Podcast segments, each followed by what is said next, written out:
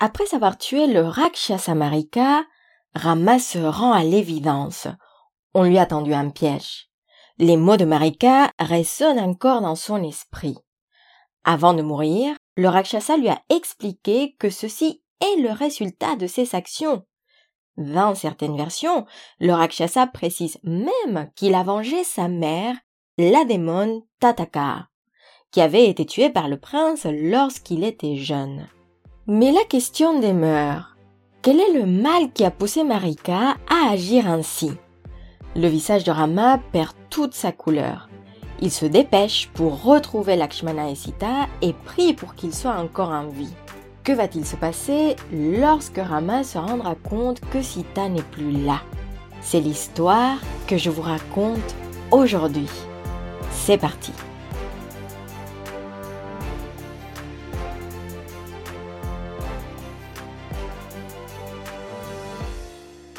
Rama est anxieux, c'est le moins qu'on puisse dire, hein, et court le plus vite possible. Sur le chemin de retour, il entend un chacal hurler et il pense qu'il s'agit d'un mauvais présage. Il se demande si Lakshmana a répondu à l'appel du Rakshasa, laissant Sita seule. Au bout d'un moment, il aperçoit Lakshmana et se dirige vers lui. Les deux frères sont troublés. Lorsqu'ils arrivent à la maison, Rama réalise que ses peurs deviennent réalité. Sita n'est plus là. On voit des traces d'un affrontement, mais la maison est vide. Et il faut dire que après son combat avec le Rakshasa, Rama est affamé, assoiffé, il n'a plus de souffle. Mais quand même, il retrouve des forces pour se lancer dans une recherche minutieuse. Où est Sita? Que s'est-il passé? Et si un Rakshasa avait mangé Sita? Parfois, il a l'impression qu'il la voit et court dans sa direction. Et à chaque fois, c'est son imagination qui lui joue des tours. Rama demande aux arbres, aux montagnes, aux rivières, aux animaux s'ils ont vu quelque chose. Mais la nature demeure silencieuse. Plus le temps passe, plus Rama ressent un profond chagrin. Lakshmana le suit, ses lèvres tremblent, et tant bien que mal, il tente d'expliquer ce qui s'est passé. Après les mots si durs de Sita, il devait s'éloigner. Mais quand même, il a pris des précautions, il ne comprend pas. Et Lakshmana finit par s'excuser auprès de son frère et il pleure. Rama le rassure. Il est sûr que Lakshmana a fait de son mieux. Pour l'instant, ils doivent continuer la recherche. Au bout d'un moment, il voit sur le sol l'empreinte d'un pied de Rakshasa. Elle est immense et ils craignent le pire. Ensuite, Rama reconnaît des fleurs que Sita portait sur ses cheveux le matin même. Ils suivent les pistes et aperçoivent quelques gouttes de sang. Le chagrin de Rama se transforme en colère et il jure vengeance. A-t-il été trop doux, trop bon? Si Sita ne lui revient pas, il promet de détruire la terre. Et alors Lakshmana, qui n'a jamais vu son frère si hors de lui, tente de l'apaiser, de lui faire voir qu'il ne faut pas agir contre nature. Une perte ne justifie pas la vengeance et ne doit pas briser son esprit. Il rappelle à Rama que d'autres sages ont vécu des pires pertes. Vashishta a perdu une centaine de fils en un jour, et même les Devas sont sujets aux conséquences du bon et du mauvais. Heureusement, Rama réussit à se maîtriser et la recherche continue. Au loin, un corps gît sur le sol. Il pense d'abord qu'il s'agit d'un Rakshasa et Rama prépare son arc. Mais en s'approchant, il réalise qu'il s'agit de Jatayu, l'oiseau qui vit les derniers instants de sa vie. Il est en agonie, mais il attend Rama pour lui parler.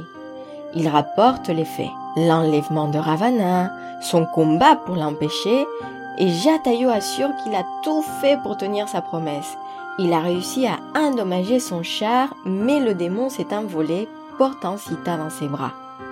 Rama et Lakshmana demandent plus de détails. Et l'oiseau, qui est déjà très très blessé, ne peut prononcer que quelques mots avant de mourir. D'abord, il rassure Rama. Il retrouvera Sita. Ensuite, il lui dit que Ravana est le fils de Vishrava et le frère de Kubera. Puis, Jatayu meurt dans les bras de Rama. Les deux frères pleurent en silence. Le courage et le sacrifice de Jatayu doivent être loués. Alors, il prépare un grand feu en son honneur et commence les rites funéraires. Et l'incinération de son corps est accompagnée des plus beaux chants et honneurs.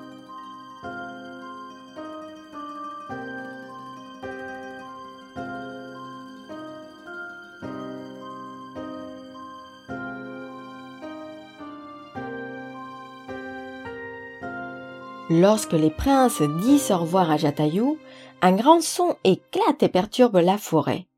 Il s'agit d'un rakshasa immense. Ses bras sont gros comme de sabres et ils pendent du corps du rakshasa comme des pendules. Très vite, il s'engage dans une bataille contre les frères et puisqu'ils sont peu de force et le moral au plus bas, ils se retrouvent serrés dans les bras du démon. Heureusement, avec le peu de force qui leur reste, ils sortent leur épée et arrivent à se libérer en coupant les bras du Rakshasa. Lorsqu'il apprend que ces deux princes sont Rama et Lakshmana, il rit à gorge déployée. Sa recherche est finie. Et oui, il est enfin en mesure de leur expliquer que ses bras étaient des attaches, et il souhaitait s'en libérer. Et oui, il y a longtemps, il était très beau. Mais un jour, un sage l'a condamné à vivre sous cette forme jusqu'au moment où Rama lui couperait les bras et lui préparerait un feu pour l'incinérer. Alors voilà, le feu est préparé, et lorsque le corps du Rakshasa est consommé par les flammes, le Rakshasa apparaît sous sa forme initiale, paré d'habits blancs, de fleurs et de bijoux. Avant de partir, il ordonne le conseil suivant. Ils ne pourront pas vaincre Ravana seuls. Ils ont besoin d'un allié. Pour ce faire, ils doivent aller à la recherche de Sugriva, un singe, un Vanara plutôt, qui a été détrôné par son frère Vali. Il habite dans la montagne de Rishiyamuka, près du lac Pampa, et il leur montre la direction à suivre. Sugriva est fort et courageux. Surtout, il connaît très bien le territoire et possède les ressources pour entamer une grande recherche. Et finalement, c'est ce dernier événement qui permet aux deux princes de retrouver une sorte de soulagement, et voilà qu'ils se lancent en direction de l'ouest à la recherche du singe Sugriva. Maintenant, je vous propose de faire un retour dans le temps au moment où les Devas profitent du grand sacrifice du roi d'Asharata pour donner naissance à Rama et à ses frères. À cet instant, les Devas savent que les princes auront besoin d'aide sur leur chemin. Alors Brahma ordonne aux Devas de créer les Vanara, des créatures en forme de singe et capables de changer de forme.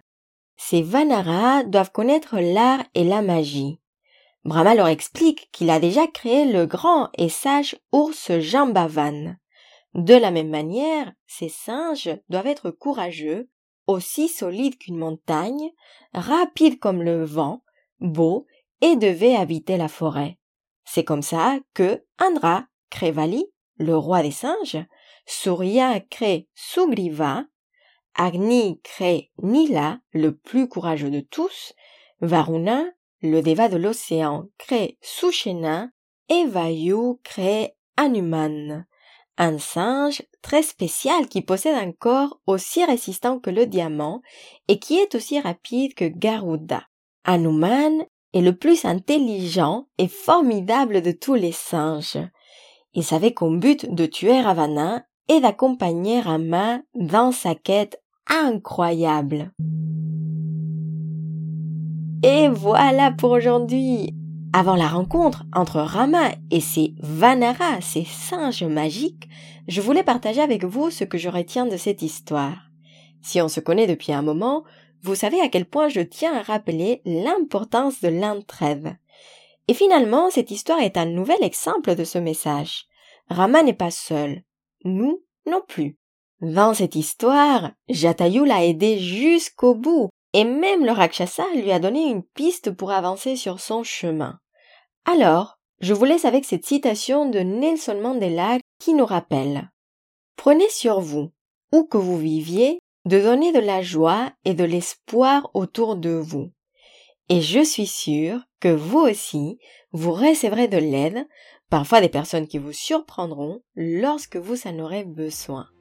Je vous donne rendez-vous dans le prochain épisode et comme d'habitude, si vous souhaitez soutenir ce podcast et tout le travail que je consacre à ce projet, je serai infiniment reconnaissante envers vous si vous laissez un avis ou une note sur votre plateforme d'écoute. C'est vraiment le meilleur moyen d'aider les autres à retrouver ce podcast. Merci encore pour votre présence.